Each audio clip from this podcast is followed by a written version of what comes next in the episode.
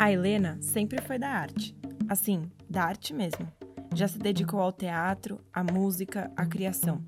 E aí ela inventou de tudo um pouco, porque a Helena tem aquela capacidade de artista de imaginar uma fantasia de carnaval novinha em folha, ou um quarto inteiro reformado e criá-los com o que tiver em mãos. Essa é a Helena. Aqui, com 14 anos, decidiu se fantasiar de Rita Lee para o último dia da escola. E aqui, com 16, decidiu abrir a própria lojinha de colagens, mesmo que ela morresse de medo de dar tudo errado. Essa é a história da Helena para o podcast da Tua Janela.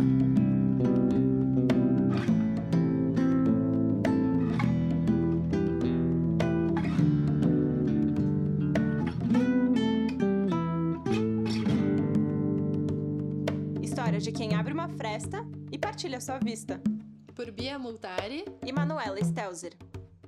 Um dia como outro qualquer, a Helena estava no Instagram e topou com um perfil de uma loja que vendia colagens. Impressionada com aquele trabalho, ela ficou ainda mais extasiada depois que descobriu que a arte era feita digitalmente.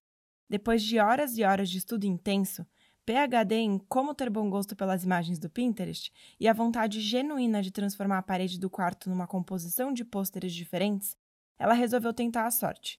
Juntou uma imagem aqui, uma ilustração ali e voilá! O resultado foi uma colagem horrível.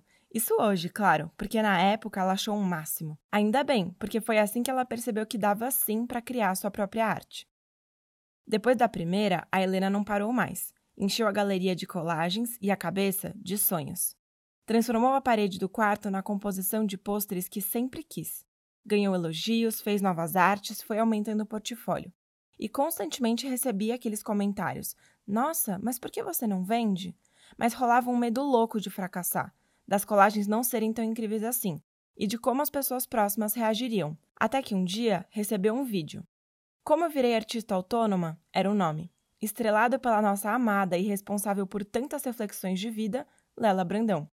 O vídeo deu um clique. A Helena ficou encantada com a coragem da Lela, justamente porque ela já tinha tido os mesmos medos no início. Logo ela, tão mulher, tão empoderada e tão confiante. Mas na hora de sentir medo, não tem mulher, confiança, empoderamento. Só tem ser humano mesmo. O vídeo falava assim: Tá aí uma dica para você que quer se tornar artista autônomo. Se você não postar nada, se você não colocar em nenhuma rede social, ninguém vai saber o que você faz e ninguém vai poder te contratar. Eu sei que dá vergonha, eu sei que dá medo, eu sei que dá todo esse bololô aqui que a gente sente, mas é isso, você vai ter que enfrentar isso, porque senão você nunca vai conseguir viver da sua arte. Eu tô sendo um pouco exagerada, é claro que você pode viver da sua arte de outras maneiras, mas assim, eu tô sendo um pouco exagerada para te assustar, para você começar a postar, porque eu quero ver o seu trabalho, todo mundo quer ver o seu trabalho e você ficar aí se criticando, achando que tá ruim demais, que depois, quando você melhorar, você vai postar, e aí você acha que nunca tá suficiente, nunca tá bom o suficiente, você vai acabar nunca postando e adiando isso pra sempre. Então você vai acabar de ver esse vídeo e vai postar suas coisas no Instagram. E ela postou, e jogou o celular e saiu correndo depois. No começo, pasmem, nada aconteceu, para aflição da Helena. Não, ela não foi uma dessas histórias fantásticas que criou o perfil, foi dormir no dia seguinte tinha um milhão de seguidores. No começo, era só a família mesmo, talvez algumas amigas que seguiam. Não tiveram infinitos pedidos de colagem logo na primeira semana, e tudo bem. O recém-nascido perfil, colar.co, só ficou lá, fazendo a sua função de veicular as artes da Helena, ajudando a lidar com o medo do fracasso toda vez que tinha uma publicação nova. Apesar do começo menos movimentado, a história não parou por aí.